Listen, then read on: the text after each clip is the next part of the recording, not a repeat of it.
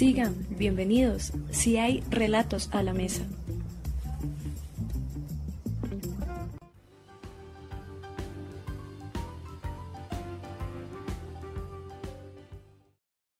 Una mujer empoderada es aquella mujer que es símbolo de libertad, de resistencia incluso. Una mujer empoderada es quien busca a través de sus acciones beneficios comunitarios. Una mujer empoderada es aquella que piensa, habla, decide y actúa sobre su propio pasado, presente y futuro. Decide sobre sí misma. Una mujer empoderada es tan fuerte como las plantas del desierto, es decir, crece, vive y ante toda adversidad se hace más resistente. Una mujer empoderada es tan libre como el viento, pues no hay situación que corte sus alas de libertad. Este programa se desarrolla con el apoyo del Instituto Distrital para las Artes en el marco de la beca Activación Redes Colaborativas y Territorios para las Artes, liderado por la organización Nuestras Raíces en alianza con la Red de Juventudes, Territorios, Memoria y Paz y desarrollado por el colectivo Urbania, la ciudad Tertulia. Hola, ¿cómo están? Bienvenidos a su programa Relatos a la Mesa, el lugar para poder contar y escuchar historias, historias que vienen desde nuestra cotidianidad o desde escenarios públicos y colectivos. Este es nuestro séptimo capítulo y el tercero donde hablamos temas relacionados a mujeres. En esta oportunidad tenemos un programa muy especial, un programa que nos hará reflexionar y pensar distintas posibilidades de transformación para el contexto social que mucho lo requiere. Hoy vamos a hablar del empoderamiento femenino. El empoderamiento como un elemento que nos permitirá pensar sociedades distintas y escenarios distintos de participación y de democracia incluso. Para ahondar en el tema, es necesario que nos planteemos estas dos preguntas que les voy a formular. La primera es, ¿qué significa ser una mujer empoderada? Y la segunda pregunta es, ¿cuáles serían esas implicaciones de ser una mujer empoderada? Ahora, para poder responder estas preguntas y otras tantas que irán apareciendo a lo largo del capítulo, yo los invito a ver los siguientes datos.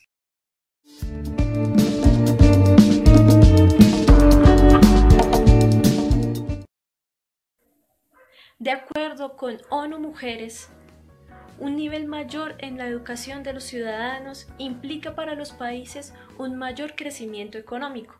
Esto se ha visto reflejado en los últimos 50 años en países pertenecientes a la OCDE.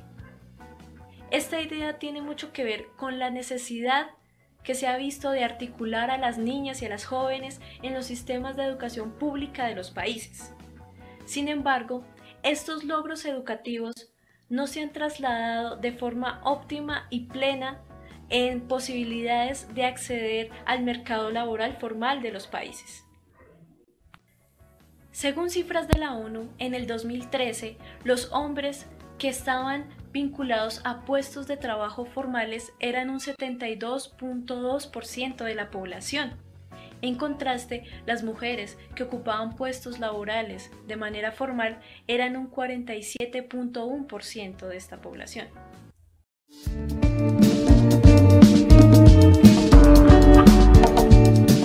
Así es, las mujeres trabajan más, destinan de una a tres horas diarias más que los hombres para las labores domésticas y de cuidado del hogar. Esto implica restar tiempo para ellas en temas de educación, participación política, ocio y cuidado personal.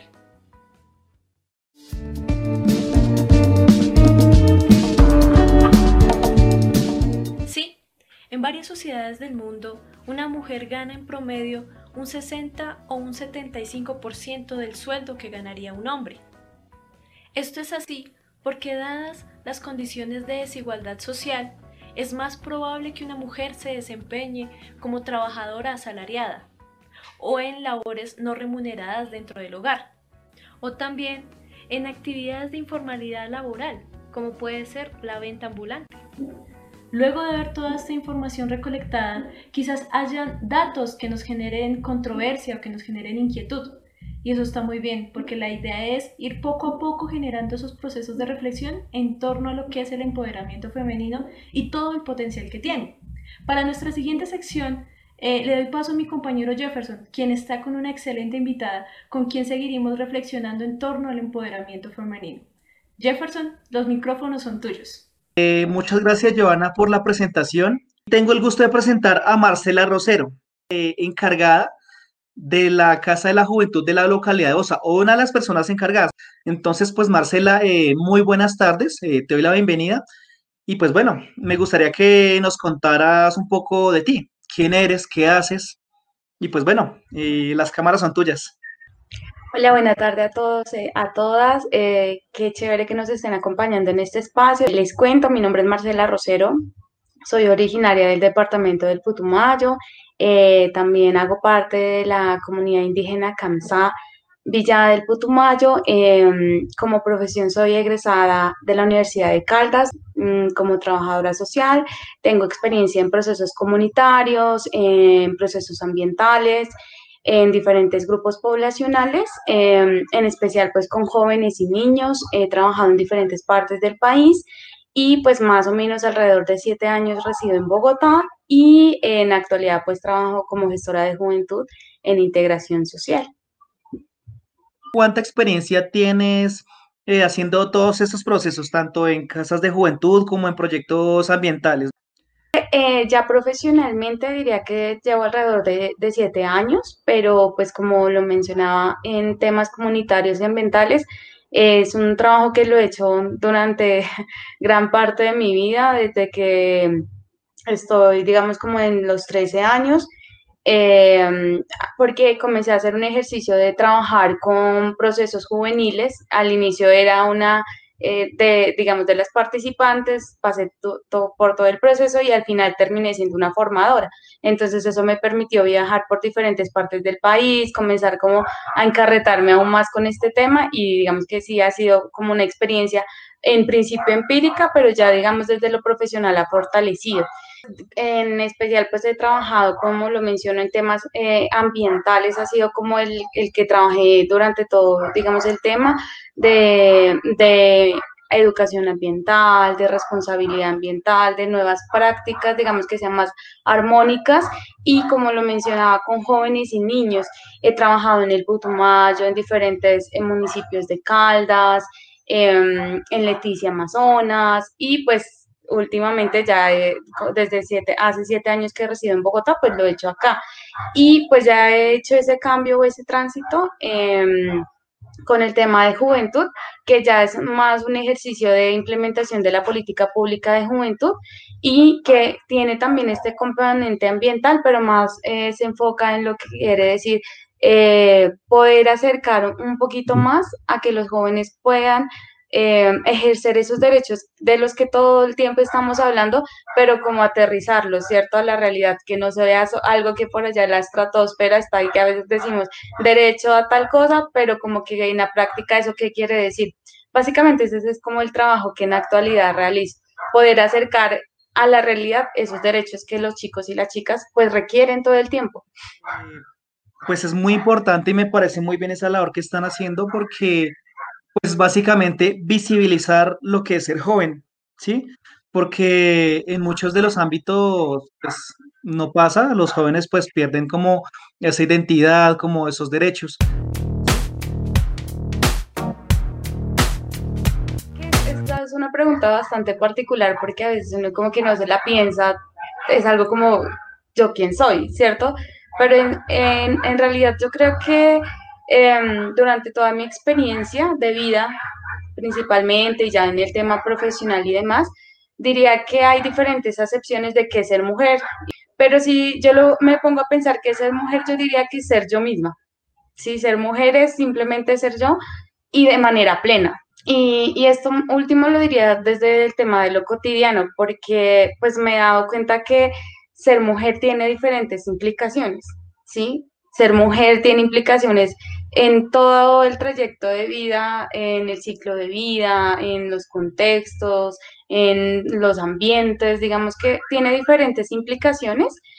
Y, mm, y que a pesar de todo, de todo este tema, pues nos, eh, ser mujer nos da una posibilidad de pensarnos como seres, como personas, eh, desde un valor esencial y alejarnos desde esas casillas que nos obligan a estandarizarnos, ¿cierto? A ubicarnos en un eh, lugar en la tierra que es inamovible. Entonces siento que para mí ser mujer es esa posibilidad, repensarme de dónde estoy y hacia dónde voy de una manera dinámica, ¿cierto? De una manera reflexiva y algo que siento que debe ser siempre importante es que es algo permanente. pues me parece interesante tu respuesta, Marcela, porque tú dices algo importante y es que ser mujer es ser dinámica, ¿sí? No estar como de pronto encasillada en ciertas esferas que por tiempo, por siglos, pues eh, se han encasillado, ¿sí? Y eso es importante reconocer estas respuestas en una población o en una sociedad tan tribulada como la que estamos viviendo ahora, ¿sí? Que a pesar de que hay unos derechos eh, para la mujer, se siguen viendo casos de feminicidios, se siguen viendo casos de violencias de género, de violencia intrafamiliar, entre otros. Las personas que nos están viendo aquí en Relatos a la Mesa, las chicas, eh, pues nos gustaría que nos dieran sus comentarios, eh, que nos dijeran, bueno, por favor, ¿qué es ser mujer? ¿Qué opinan de ser mujer?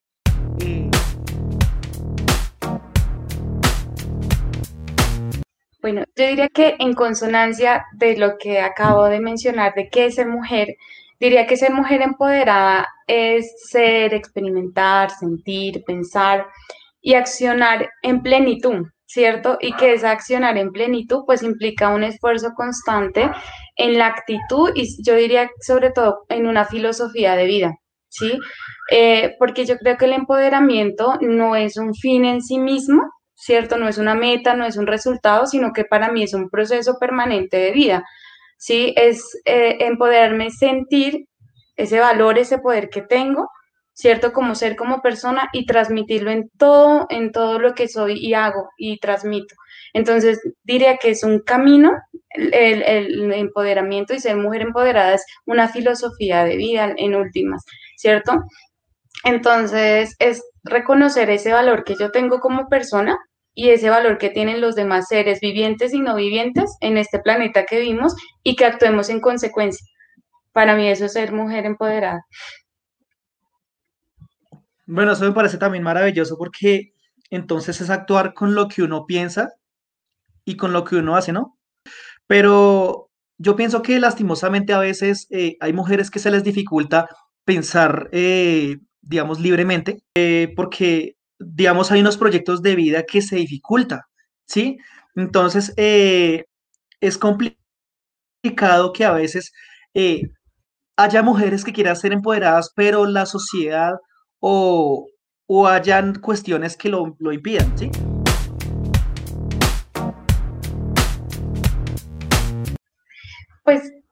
Volviendo como al tema de cómo entiendo el empoderamiento como un camino, como un proceso y no una meta, un fin en sí mismo, yo diría que hay diferentes, no sé si llamarlo estadios o expresiones del empoderamiento.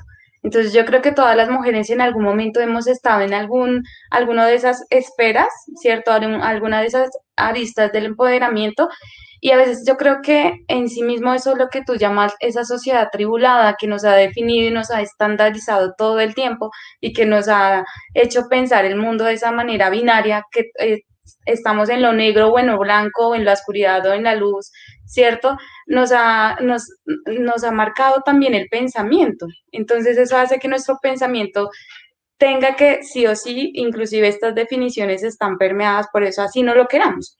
Entonces, el empoderamiento, verlo como una meta, si lo vemos de esa manera, diríamos, sí, hay mujeres que están o no están empoderadas, podríamos decirlo así, pero yo lo pienso como que estamos en diferentes matrices, estamos como en diferentes momentos del empoderamiento y lastimosamente ahí yo diría que no es solamente un, un motivo, sino muchos motivos el que hace que lastimosamente no todas las mujeres estemos viviendo ese empoderamiento.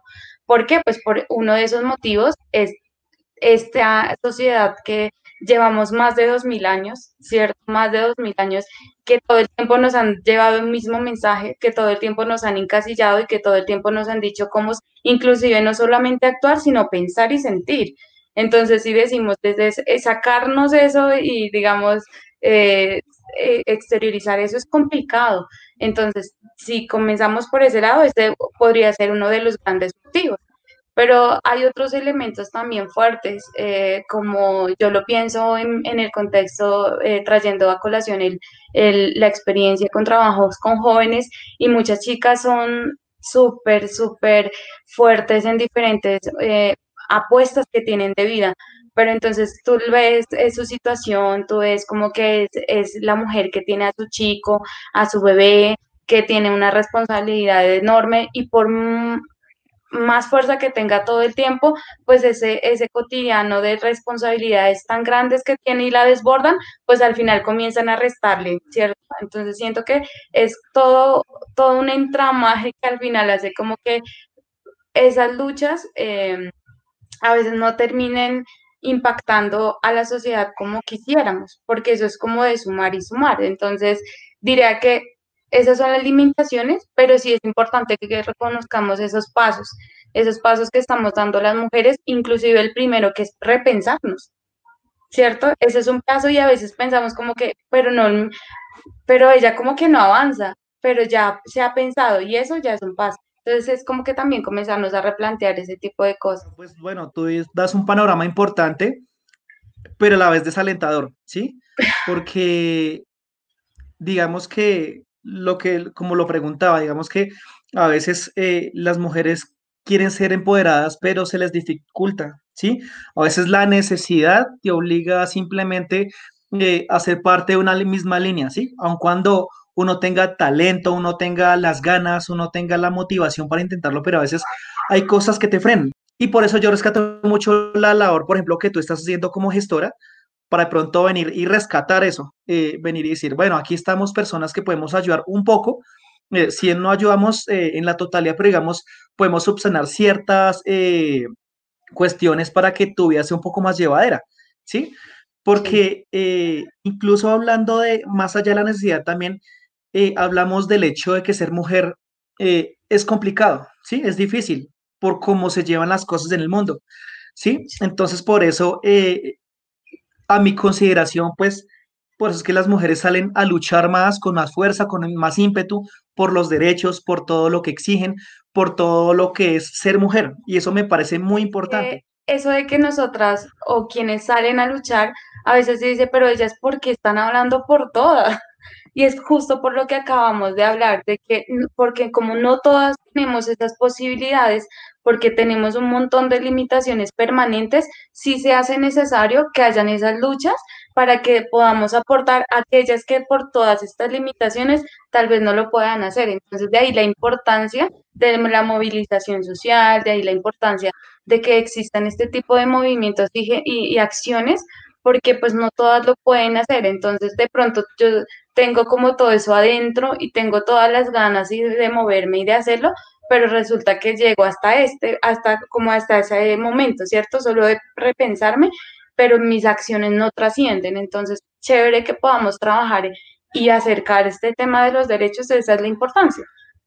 Es importante ver cómo el movimiento o feminista, ¿sí?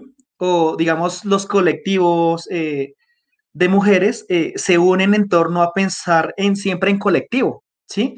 Eh, siempre pensarse el hecho de que yo no voy a luchar por solo mis derechos, sino voy a pensar por el derecho de todas, ¿sí? Que, digamos, sea como una cadena tan fuerte el hecho de que ver en pancartas como que ni una, ni una menos, ¿sí?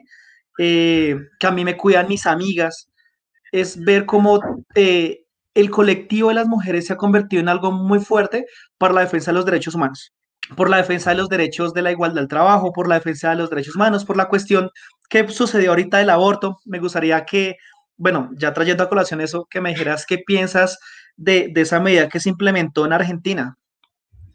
Pues yo siento que es importante que, que, como te digo, estos temas son bastante sensibles y, tocan las fibras de lo más íntimo de cada quien, porque al final, eh, digamos que todos tenemos diferentes posturas a veces frente a un mismo tema, ¿cierto? No es como que sean únicos. A veces yo me lo pienso, si yo soy funcionaria, ¿qué pensaría? Pero si soy como mujer, como persona, ¿qué pensaría? En última, yo siento que que es un derecho que, todo, que todas las personas, no, no me refiero solo a las mujeres, sino a los hombres, porque es importante que comencemos a involucrar en este tema, no es algo estrictamente, pasa en nosotras, claramente porque tenemos esa fortuna que la naturaleza, el universo, por alguna razón no las dio a, las mujeres, pero siento que es una responsabilidad compartida y, y, claramente es un derecho que tenemos que tener, es una posibilidad, eh, porque a diferencia de lo que piensan algunas otras personas, los seres humanos como especie, el reproducirnos no solamente termina siendo una responsabilidad o necesidad, sino es algo, eh, es algo muy importante que es una opción.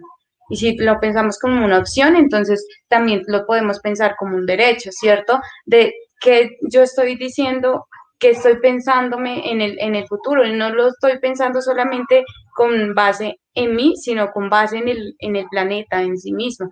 Entonces es algo, es algo que debemos de pensarlo desde esa, desde esa manera. Claro que también tenemos que ser respetuosos. No todos tienen que compartir mi punto de vista y no todos claramente lo, lo va a ver de esa manera y seguramente eh, hay extremos que lo satanizan tanto a favor como en contra y este es un tema, digamos, que, que tiene mucho, mucha, mucha tela por, por dónde cortar, pero yo diría que en principio debe de, entenderse desde ese, desde ese punto de vista. Como especie, como personas, debemos de pensárnoslo en, ese, en ese punto de vista. Y mira que, pues si lo vamos también por salud pública, o sea, las estadísticas, las cifras que nos muestran son bastante desgarradoras. ¿Cuántas muertes tenemos en adolescentes, eh, muertes en jóvenes, ¿cierto? Eh, por prácticas que a veces terminan eh, yendo en contra de nuestra propia integridad. Entonces, siento que es un poquito pensarnos, em, salirnos desde de ese estado de confort que a veces tenemos, porque cuando a mí no me pasa, eh, resulta que, que, como que yo pienso o opino de esta manera, pero cuando me, le pasa a mi amiga, a mi vecina, a mi hermana, me pasa a mí, el tema es diferente. Entonces es un poquito a veces salirnos de ese estado de confort y pensarnos en clave de eso. De todo lo importante que has dicho, rescato dos cosas, ¿sí? Uno, el hecho de decir, bueno, o sea, eh, si a mí no me toca o si a mí no me, o si no toca a alguien que yo conozco, entonces no pasa, ¿sí? Que muchas veces eso sucede. Eh, lo otro, en la cuestión del aborto lo han apoyado muchas mujeres, hay otras que están en contra, ¿sí? Las o las personas que son pro vida, eh, las personas que pronto tienen una cuestión de pronto religiosa, ¿sí?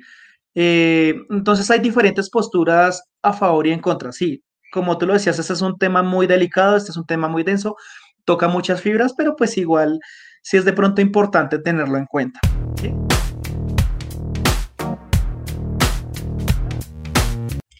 Bueno, muchas gracias y qué chévere que, que podamos tocar este tema, ¿sabes? Porque resulta que el mensaje es decir que pues todas estamos como lo, es, es, mi planteamiento también, es aclarar que es mi postura y pueda que no todas o todos la compartan de que el empoderamiento sea un proceso, ¿cierto? Cuando alguien, por ejemplo, en este, en mi caso, digamos que con mucho, mucho esfuerzo he logrado estar donde estoy, eh, y ha sido un constante, constante esfuerzo, ¿cierto? Lograr ser profesional, eh, lograr vincularme, digamos, a, eh, a, integración social, que es donde actualmente trabajo, y, y, permanecer en ese trabajo ha sido bastante complejo y a veces se siente que como que hay estadios en los que es más fácil que una mujer sea empoderada y hay estadios en los que se limita.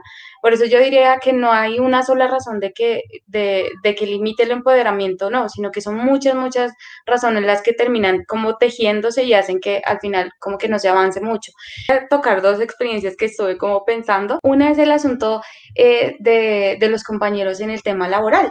¿Sí? Porque a veces se siente que como que nuestras opiniones como por ser mujer terminan siendo un poquito como inválidas y eso pasa en muchos, muchos estadios y, y yo lo he, lo he pensado como a veces nosotros como funcionarios públicos tenemos capacitaciones y lo voy a traer a colación este ejemplo y en especial me ha llamado la atención que muchas de las capacitaciones que he participado eh, de todo lo que tiene que ver con enfoque de género, lo que tiene que ver con la diversidad y demás, eh, se tiende a pensar eh, cuando nosotros las mujeres opinamos al respecto como si, como si fuera un espacio como de ataque, ¿sí? Como que si fuera un espacio en la que nosotras estamos como, como, como llevando a, una, a una guerra de, de contrarios, ¿sí? Entonces se piensa como que eh, las mujeres ahora vamos a gobernar y tenemos que llevar el mensaje de que los hombres son lo peor y, y, como funcionarias tendríamos que hacer eso. Y siento que es como que, no sé si es un temor o si es algo que se ha comenzado a generar a la par de todos estos movimientos de feminismo, que también siento que el feminismo es una arista bastante grande, no es un solo feminismo, sino que hay muchos feminismos, pero siento que a la par del feminismo se han creado también estos temores, ¿cierto? Y, se ha comenzado a consolidar y eso se expresa, y me he dado cuenta yo, digo, en el cotidiano, en este tema cuando yo veo en las capacitaciones y me he dado cuenta que como que a veces hay una actitud frente a ¡ah! el temor de no, no hablemos de esto o, o esto puede llegar a ser peligroso, ¿cierto? Y cuando realmente lo que queremos es ver o al menos desde lo que yo pienso, es que todas y todos tenemos derechos y que para construir un mundo un poquito, ¿cierto? No digo que es el ideal, sino acercarnos con sentido de realidad, hacerlo un poquito más ameno, un poquito más amigable, un poquito más equitativo, un poquito más vivible, nos necesitamos todas y todos, ¿cierto? Necesitamos de todos. Entonces esa es como una experiencia que sí me he dado cuenta en lo cotidiano. Y lo otro, pues que sí definitivamente yo pues he estado como gestora de juventud en Bosa y, en San Cristóbal y sí he notado bastante, no, no por decirlo en cifras, ¿sí? Pero más por decirlo en algo que se vive y es que definitivamente quienes salen más, no sé si todavía sigue esa, esa costumbre aún en los jóvenes, pero quienes salen más, se organizan más, quienes están más, son los chicos, ¿cierto? Si yo hago cuántas colectivas hay, cuántas eh, acciones hay, pues mm, no, no, no queriendo, digamos, em, desestimar ni, ni, limitar ese reconocimiento, ese esfuerzo que hacen las chicas, pero definitivamente hay muchos más chicos organizados, hay muchos más chicos que de pronto se interesan por estos temas eh, que chicas, ¿cierto? Y allí es donde vemos la importancia de que es necesario, o sea, es a gritos que se necesita que acerquemos estos derechos a chicos y a chicas, pero cuando uno dice más o con énfasis o con mayor razón a las chicas, es porque hay muchas limitaciones que a pesar de que ellas quieran acercarse, pues lastimosamente muchas veces no lo pueden hacer. A veces nos volvemos como las multifacéticas, pero no es porque queramos o venimos con ese chip, es porque como que el contexto nos sigue obligando a hacerlo. Otro, otro, otro, como otro tip, así como más para desde lo cotidiano, algo que me marcó mucho eh, cuando, cuando fui a, sobre todo en la parte alta, en los Libertadores, arriba, que cuando visitábamos muchos colectivos, em, me daba cuenta en las expresiones de los chicos eh, que todavía a pesar de que muchos ya están hablando de, que, de derechos, muchos ya están hablando del asunto de que es importante la política pública, inclusive conocen la política pública, que eso ya es un avance bastante eh, eh, significativo, todavía están hablan de las mujeres como propiedad. Y yo quedaba como, uy, fuerte, o sea, siento que, que avanzamos por un lado, pero todavía ese tema de, de ver a las mujeres como no como sujetas o eh, de, como seres, sino todavía verlos, vernos como un adicional, como un adorno o como algo de propiedad, todavía permanecen los chicos. Y eso me marcó mucho cuando, eh, sobre todo en todo este ambiente, digamos, de la cultura del hip hop, eh, que fue como, este es uno de, digamos, de los fuertes que hay en, en, San Cristóbal, tiene muchos, muchos movimientos, pero uno de los que resalto y acompañé un, todo un tiempo, digamos, en San Cristóbal, eh, fue este, y sí me marcaba mucho que todavía... Eh, chicos se referían de esa manera. Entonces, en, en, en, cómo te expresas, en cómo te refieres, me llamó mucho la atención. Y eso no es como que uno lo, lo quiera decir de esa manera, sino como es el inconsciente que ya hace que tú lo digas de o te expreses así. Me gustaría que pronto me citaras como en ejemplo cuáles eran esas expresiones que los chicos utilizaban para denotar que la mujer era propiedad. Sí, pues la, más común, la más común es como, eh, pues digamos, nos estamos conociendo y como yo siempre es como chicos, soy Marcela Rosero, gestora de juventud, en que les cuento pues todo lo que podemos hacer. Listo, es una forma de presentarse entre ellos, es como yo soy el Beat Boy cuando eran estos chicos así súper geniales que, que, mm, que bailan eh, eh, esto, eh, los que bailan breakdance, pero también los MCs. Pero entonces se a presentar a la chica era, y esta es mi chica. Yo, wow. Entonces era la que más me, me llamaba. Entonces te, presento a mi chica, o sea, no era, no sé, Juanita Pérez, eh, que también es una chica que es MC, que baila, que hace graffiti, que hace, bueno, todo este tipo de cosas, sino que era mi chica y de ahí para adelante lo que ella hace, si me hago entender. Entonces, es como que lo que más me ha impactado. Eh, y además que, no sé, por el tema que es fuerte de, la cultura hip hop, me di cuenta que, que hay que tener como un permiso, ¿cierto? Los chicos pueden montarse sus batallas y pueden tener y, pueden hacer sus peleas de gallos y demás. Pero para las chicas es como más complicado que entre ellas mismas se citen. O sea, hay que hacer, hay que sacarse como su espacio dentro de otra que exista de los chicos. ¿Cierto? Cuando hacen la de los, cuando es una batalla de los chicos, el asunto es serio. Pero cuando es de chicas, como que hay el momento, o sea, allí sí se puede uno reír, así hay que, como que veamos con qué salen, ¿sí? Entonces, como que no, o sea, desde allí, o sea, es algo muy, muy que uno diría, pero estamos exagerando. No, no siento que estemos exagerando, porque siento que allí ya hay una, hay un desnivel. ¿Sí? Porque no es lo mismo, una batalla de chicas no tiene la misma trascendencia que una batalla de chicos. O sea, yo no quiero desvalorar tampoco porque ahora van a decir, uy, no, estamos satanizando el hip hop. No, yo siento que es una cultura muy bonita, es una cultura que tiene bastante, bastante fuerza en, Bogotá, en diferentes eh, lugares, tiene una, eh, una, un avance y siento que es una forma eh, que se está transformando el territorio y que nos ha, traído un aporte excelente a todos eh, los lugares de, de, Bogotá, ¿cierto? Yo no estoy satanizándola, solamente que siento que he visto este tipo de expresiones y no quiere decir que esto pase en todos los, los, los, grupos y agrupaciones y colectivas y colectivos. Yo no lo estoy diciendo, sino que cuento desde mi experiencia que he identificado que en algunos de estos grupos he visto este tipo de cosas y me llama la atención. Pueda que inclusive esto también se presente en otros géneros o, o, demás, pero el que si tú me lo preguntas y, y lo recuerdo así como tan, tan evidentemente es este sí hay que resaltar a las personas y decirles, bueno, aquí no se está satanizando ningún género, simplemente eh, es, el ejemplo, es el ejemplo que, que cito sobre desde la experiencia de Marcela, ¿sí?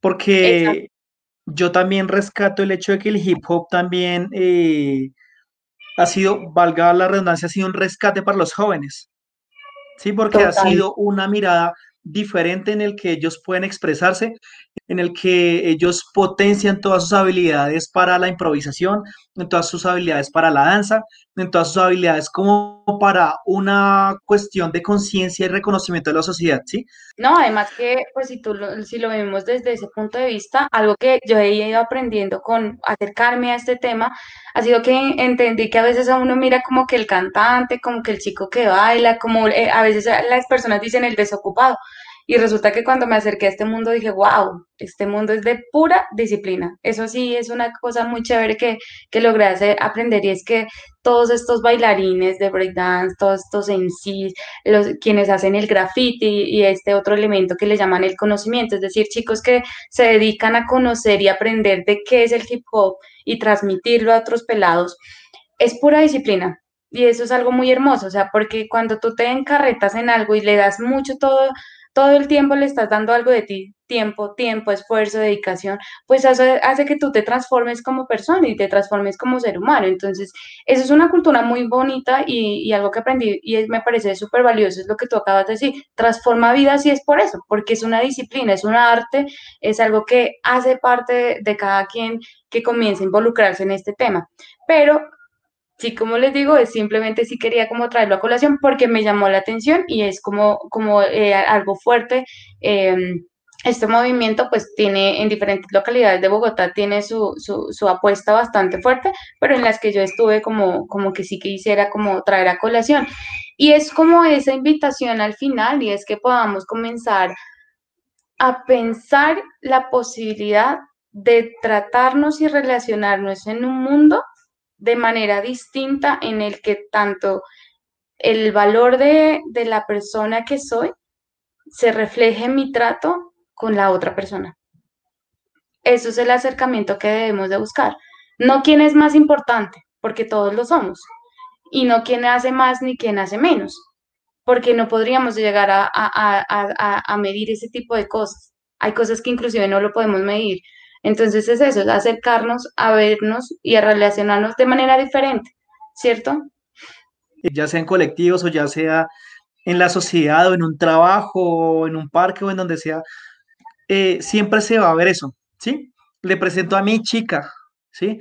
Y nunca se va a decir, le presento a, tal persona, sin, sin decir si sea algo mío o no.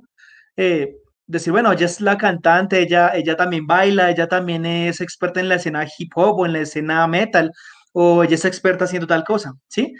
Eh, y que de pronto se rompa un poco esa práctica de que se diga, es mi tal, ¿sí? Y más bien reconocerse porque ella pues como mujer también es independiente y también hace sus cosas y reconocerle como tal, ¿sí? Que puede que la gente lo haga de pronto en el sentido de que como es mío, como yo lo quiero mucho, eh, lo vean desde su postura como algo amoroso, pero pues en otros contextos pues se ve un poco diferente, ¿sí? Se ve como, como, como un premio, un trofeo o algo así. Exacto, sí, porque a veces, inclusive yo por eso lo mencionaba y hacía la aclaración, porque no necesariamente es que la persona tenga como esa, esa, o sea, inconscientemente, o sea, no lo diga porque realmente lo sienta de esa manera, ¿cierto? Pero pasa, o sea, pasa de que todavía estamos permeados por ese tema de, de, cómo nos han definido a las mujeres, de qué debemos ser, qué debemos hacer y cómo debemos comportarnos. Y eso pasa también con los chicos, ¿sí? Entonces, no necesariamente porque así lo esté pensando, pero es una clara expresión de que todavía estamos súper permeados por el asunto y que pues chévere que podamos comenzar a transformar eso que está en nuestro inconsciente. Eh, bueno, Marcela, ahora pasemos a nuestra segunda parte que hemos denominado Un día en la vida de una mujer empoderada.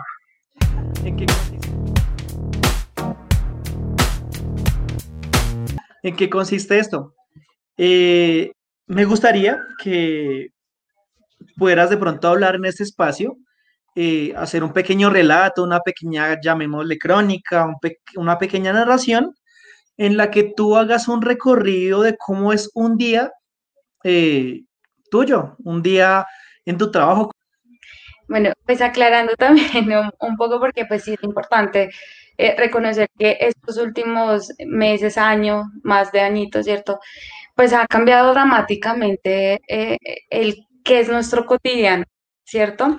Entonces yo, yo me estaba pensando ese tema y uno pues hacer esa aclaración porque yo lo pensaba y decía, bueno, un cotidiano antes o después, yo creo que todos nos lo tenemos que pensar el, asunto. Pues digamos que ahora, em, porque estamos haciendo atención eh, presencial, pues con todo el tema de bioseguridad y demás, con todo este tema de, acercar pues a, todo el cumplimiento de, de, lo que sea el cuidado y la protección. Eh, un, día cotidiano mío, digamos que inicia súper temprano, yo soy una persona súper eh, madrugadora, entonces me gusta mucho, digamos, y pues porque contarles que en la actualidad vivo en Bosa, ya hace más o menos tres añitos, cuatro añitos que vivo en Bosa, en Bosa, en la parte más lejana, en la UPZ 87, en el Tintal. Entonces, Tintal Sur. Vivo siempre, digamos que Bosa tiene esa particularidad que eh, tiene, digamos, tres lugares distintos que, que no están como interconectados. Entonces, aunque uno diga que vive en Bosa eh, y trabaja en Bosa, eh, acercarse de un lugar a otro son lugares bastante equidistantes que requieren un esfuerzo complejo para llegar de un lugar a otro. Entonces, sí. Exacto, entonces para que ustedes logren entenderme. Entonces, porque dirá, ay, pero ¿por qué está madrugadora? Pero si, no, pues porque sí lo requiero ser madrugadora. Entonces, nada, me levanto muy temprano. Eh, eh, digamos que todo el tema de arreglarse, no, para mí eso a veces es chévere que podamos contarlo en este tema de que cuando uno dice mujer y a veces se ha encasillado que las mujeres somos muy complejas, muy complicadas en el tema de lo que es nuestra estética. Eh, en, este tema. Yo siento que eh, como persona me he pensado y me he reflexionado y a veces yo creo que no es de ser mujer o ser hombre, yo creo que los hombres también pueden tomarse su tiempo en, el asunto de la estética, igual cualquier persona. En mi caso, mi postura es hacer lo más tranquila posible en el asunto, o sea, yo siento que mi estética es, eh, refleja eso, o sea, mi practicidad en el momento de, de hacer las cosas. Entonces, creo que no me lleva mucho tiempo en ese asunto en mi día, en mi día cotidiano, creo que no, no, no, refleja mucho ese tema, no, no nos lleva mucho tiempo. Entonces, mi estética es muy, muy sencilla, muy práctica. Y si, si digamos que de donde vivo hacia, hacia donde tomo el transporte, pues siempre es un trayecto bastante largo, dura más o menos 20 minutos, que es un trayecto, lo que yo llamo la infantería. Es tomar mi camino, Em, y sí siento que esto de ser mujer en, este, eh, eh, eh, en las mañanas me lo pienso, porque me, me pienso como mujer, porque digamos que son lugares que son poco transitados, son oscuros y a veces tengo que pensar por dónde tomo mi camino, ¿sí? Porque a veces siento que esos lugares se vuelven inseguros y que puede ser inseguro para cualquier persona, pero a veces siendo mujer me siento más vulnerable. ¿Sí? Mayormente vulnerable. Entonces, a veces eh, depende cómo esté el clima o el nivel de, oscuridad cuando salgo, entonces me pienso por dónde tomo un trayecto que a veces me pueda demorar cinco minutos más, pero a veces lo hago, ¿sí? Entonces, ese es mi trayecto, esperar que a veces sí el tema de tomar transporte, normalmente tomo tres rutas para llegar a mi punto de trabajo, que a veces es relativamente muy cerca, pero no existe una ruta directa entonces tengo que tomar. Y en ese trayecto, pues lo que yo normalmente suelo, suelo ver es, es como el cotidiano de las otras personas, ¿sí? Eh, como todo el tiempo siempre, al menos donde vivo, todo el tiempo las personas están en el corre-corre. Todo el tiempo es como que eso, porque es una distancia bastante, bastante lejana. Entonces, a veces yo pienso como que en mi caso, yo siento que eh, yo no lo tomo como con ese sacrificio de que hoy la madrugada, hoy como que tengo que tomar tantos transportes, pero sí lo veo en el rostro de las otras personas, a veces como que mientras espero la ruta, veo como ese desgaste, veo ese cansancio, veo la, la preocupación en el rostro reflejado de la otra persona. Bueno, ahora en los ojos, porque pues todo el tiempo estamos tapados con, con este tapabocas, pero se mira en la expresión de la otra y del otro, como, esa, como ese desgaste, esa preocupación. Y ahora creo que este tema de la pandemia se mira todo el tiempo constantemente, como que todos nos hemos vuelto, siento que somos fuente de peligrosidad al momento ahora de acercarnos a otra persona. Entonces todo el tiempo siento que, que eso se mira en nuestra mirada, como qué nivel de peligrosidad me puede representar el otro o la otra. Entonces creo que son cositas que a veces no necesariamente uno tiene que hacerlas, pero pues que como que me pongo a pensarlas mientras vengo en mi trayecto del transporte. Y pues nada, llegó, llegó a la Casa de la Juventud, eh, que también toma un, digamos que la casa está eh, caída en Laureles, eh, y queda, digamos, en un lugar estratégico que no es como que tú llegas y, la vas a encontrar, sino que tienes que, está como escondida, ¿sí? Entonces es como una vuelta estratégica y pues igual tienes que caminar para llegar a la, a la casa. Una cuña ahí que a, la vuelta de la panadería La Llanerita en Laureles, para cuando alguien quiera caer a la casa de la juventud, invitados, invitadas. Algo que ha cambiado mi cotidianidad que sí me parece importante, ah, pues digamos que siempre es como eh, la primera persona que te recibe, la persona de seguridad, de antes era como el saludo, como saber cómo está y demás, pero ahora es como todo este tema protocolario que hay que hacerlo y que es importante pues para la seguridad tanto nuestra como la de las personas que atendemos, que es todo el tema de, de, desinfección, todo este tema de control de temperatura y demás. Entonces siento que eso ya nos ha marcado y se está volviendo cotidiano y que es necesario, importante, pero cuando lo ponemos a pensar, eh, yo la verdad cada vez que lo hago me pongo a pensar, ¿qué tenemos que hacer? ¿Qué debemos de comenzar a transformar para evitar algo más grave que esto? Porque siento que esto es como un iceberg, ¿cierto? Que nos está dando una alerta el planeta, los seres que nos acompañan, aparte de nosotros, los demás seres vivos, nos están dando una alerta. Entonces, estamos dispuestos, mira que por seguridad estamos dispuestos a desinfectarnos todo el tiempo, a lavar nuestras manos, a tener este tapabocas, al tema de, cierto, de la toma de temperatura, y eso no es algo muy cómodo. No deberíamos de, no sé, estar dispuestos a hacer otras cosas más responsables y evitarnos esta, como digo yo, esta fatiga.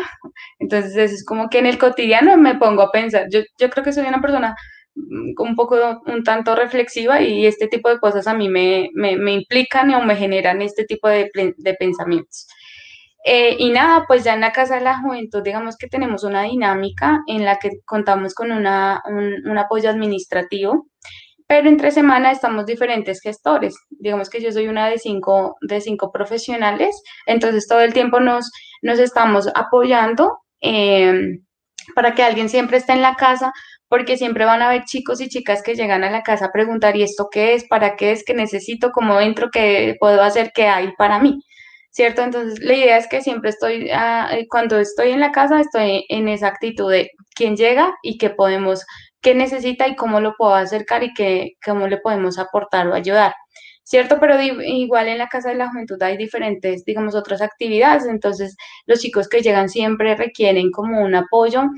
Eh, no solamente del préstamo del espacio, sino que eso es algo muy, de pronto de mi profesión, y es que siento que somos personas, y a veces cuando vamos a otro lugar no necesariamente vamos el, para un para qué eh, o un por qué, sino también eh, recibimos es interacción con el otro y la otra, y a veces eso es importante, yo no sé si lo recuerden que a veces yo me quedaba echando chisme, lo que yo digo, echar chisme no es echar chisme, sino que es acercarnos un poquito a la otra persona y eso siento que es importante como funcionarios y funcionarias, eh, no como eso tan rígido de esta persona viene y me, y me da una información y ya, y hasta luego y buenos días, sino que quién es esa otra persona y quién es el joven o quién es la joven, porque no sé cómo pueda estar ella hoy, ¿cierto? De nivel de energía o qué le estoy pasando y a veces un, un, preguntar cómo estás es importante, entonces siento que esa esa es otra labor y pues nada, en la Casa de la Juventud lo que hacemos un montón es planeación. Eh, todo el tiempo estamos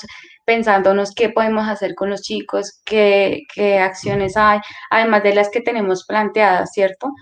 Em, hay diferentes formas y creo que lo que más hemos utilizado es aprender todo este tema de las herramientas digitales, que pues yo creo que como muchos lo hemos llegado a decir, pues llegaron para quedarse entonces es todo el tiempo es ir a aprender ese, ese tema de las herramientas que no terminen siendo como esa camisa de fuerza, sino que terminen siendo eso, una herramienta que nos facilite comenzar a vernos y a comunicarnos de una manera sí distinta, pero que no se pierda como la esencia, que detrás de esa pantalla pues sigue, seguimos siendo personas las que estamos detrás de estas pantallas.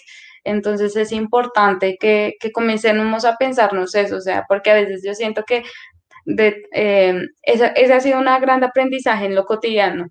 A veces yo creo que llego y como que tenemos 50 mil reuniones al mismo tiempo, entonces como que llegó al momento de la hipercomunicación, como que nos volvemos, tenemos 5 o 10 oídos porque estamos conectados en 3, 2 reuniones al tiempo, entonces yo digo, no, o sea, soy solo una persona y quiero conectarme realmente contigo, ven y te escucho, entonces como que creo que debemos de comenzar a racionalizar ese tema y ponerle un poquito de atención, o sea, a veces por tener ese interés de que todos nos conectemos a algo, todos queremos estar conectados con todo y no se puede, o sea, no, no, no, no, yo creo que humanamente posible no, no es.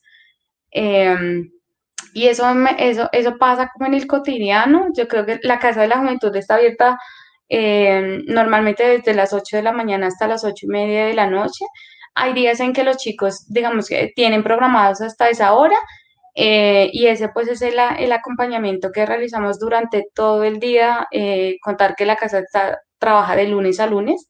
¿cierto? Entonces todo el tiempo puede estar, e, ese día que les relato puede ser muy divinamente un lunes, pero puede ser un domingo, entonces ese no es un día en específico, ¿cierto? No es un día en específico porque nosotros todo el tiempo estamos disponibles. Em, y ese es como el cotidiano, puede ser que también eh, un día distinto, bueno, les conté este más cercano al, al contexto, que estamos viviendo, porque pues si yo me lo pregunto, 2019 fue un año bastante movido y hicimos muchos, muchos eventos. Los chicos y las chicas de la Casa de la Juventud tenían un amor eh, bastante grande por las actividades y las acciones que hacíamos con otros jóvenes. Y el fuerte fue promover lo que, que es una Casa de la Juventud. Y era muy chévere porque no, no era ir a contar la Casa de la Juventud y darle información, sino ir a presentar una banda, ir a presentar un grupo, una danza y decirles, ah, mira, esto, esto es algo de lo que puedes ir a hacer a la Casa de la Juventud. Y créeme que el mensaje es distinto y como llega, impacta es diferente. Entonces sí, creo que esta pandemia nos ha traído un poco mm, eh, de cambios, pero pues nada, hay que comenzarnos a adaptar y sacarle provecho y, ver que las cosas se pueden, o sea, el planeta sigue moviéndose, pero tenemos que movernos a un ritmo diferente.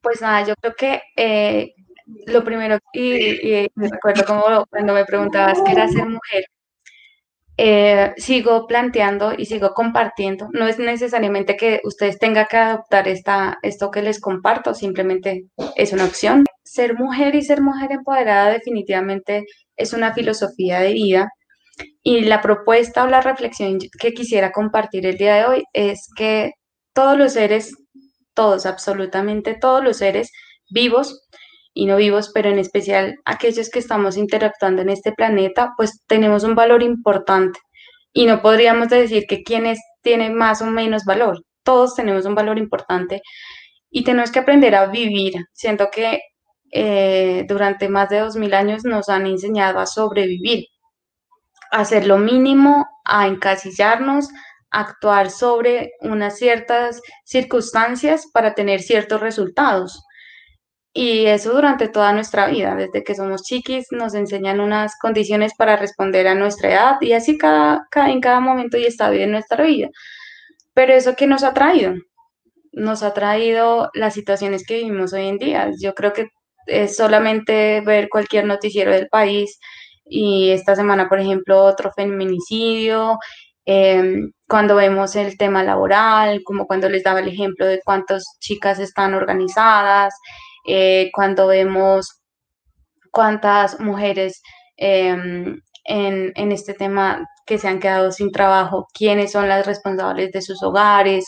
Entonces, no es algo que a veces lo digo con, con, con razón de causa, como que pareciera como que nos lo inventamos, como que pareciera que las mujeres nos estamos quejando todo el tiempo, como que somos las, como las mártires y, las que se quejan todo el tiempo porque nos pasa o no nos pasa, pero resulta que las cifras lo demuestran.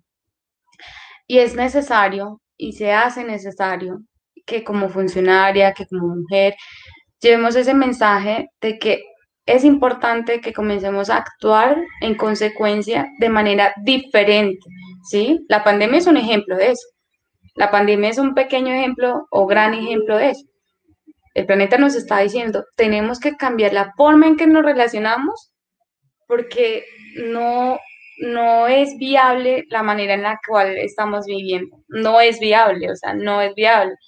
Que, que todas las, todo el tiempo mujeres estén siendo asesinadas, que todo el tiempo mujeres estén siendo violentadas, pues hace que esto se reproduzca, que esto permanezca y que al final no logremos las transformaciones que queramos.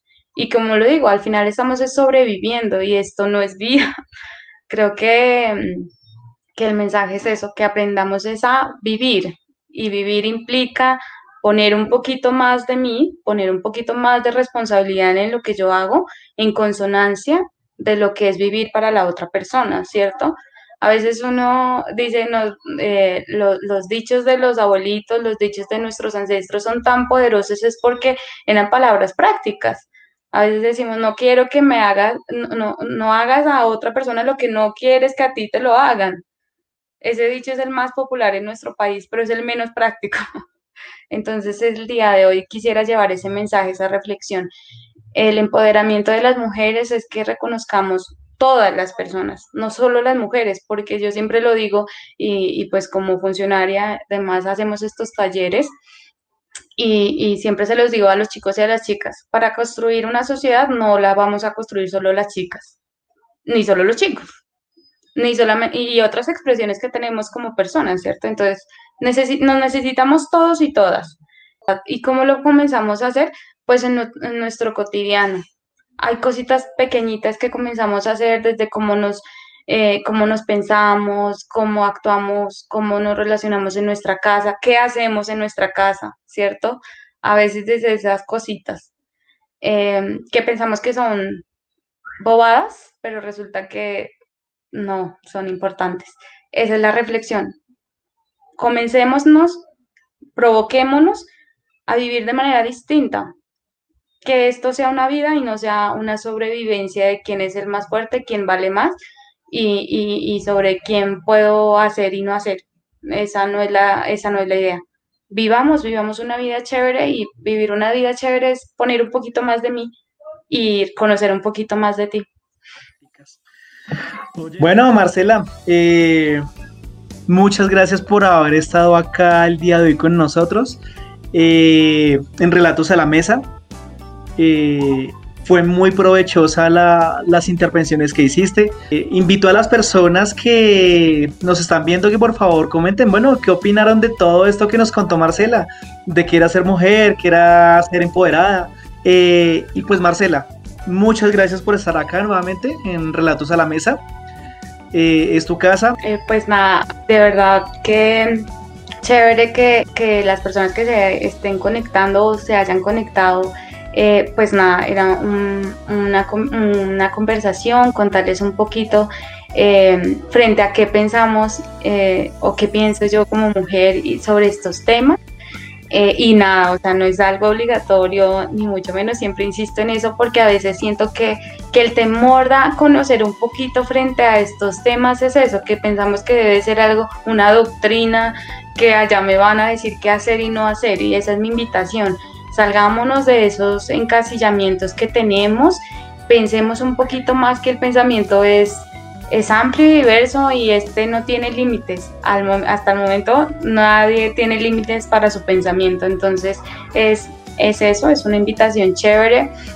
Agradecerles a ustedes también esta, este, este espacio, haber podido compartir un poquito de estas experiencias, eh, de estas reflexiones, eh, que yo sé que pues no todos tienen, estamos de acuerdo y es eh, construir aparte, a partir de no estar de acuerdo es válido, ¿cierto? Es importante, es valioso y chévere. la pasé muy bien en este, en este ratito y, agradecerles a ustedes, a todas las personas que se conectaron. Chévere que puedan compartir sus, sus, opiniones, sus diserciones también son súper valiosas.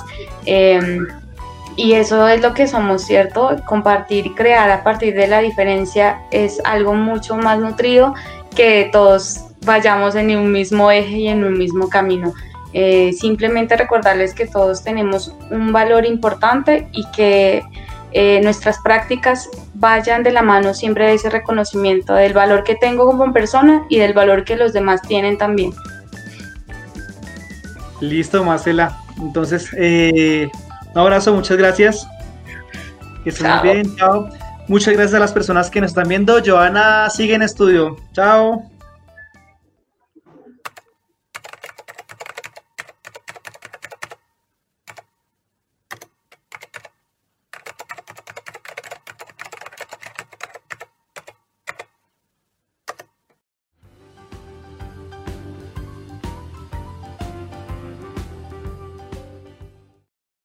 Hipatia. Fue una gran pensadora y científica griega. Nacida en Alejandría alrededor del siglo IV después de Cristo, impulsó el pensamiento neoplatónico y realizó importantes contribuciones a la matemática y a la astronomía. Por ejemplo, en su comentario a la obra La aritmética de Diofanto, dio el impulso al álgebra, creando signos matemáticos para simplificar las operaciones. También creó un planisferio celeste, con un astrolabio mejorado por ella misma. Inventó un hidroscopio para pesar líquidos también. Fue una gran maestra, quien construyó su propia escuela y pasaba horas y horas con sus discípulos reflexionando en torno a temas de la matemática, la filosofía y la religión. María de los Ángeles Cano Márquez, o mejor conocida como María Cano, fue una colombiana nacida en Medellín el 12 de agosto de 1887 y fallecida el 26 de abril de 1967.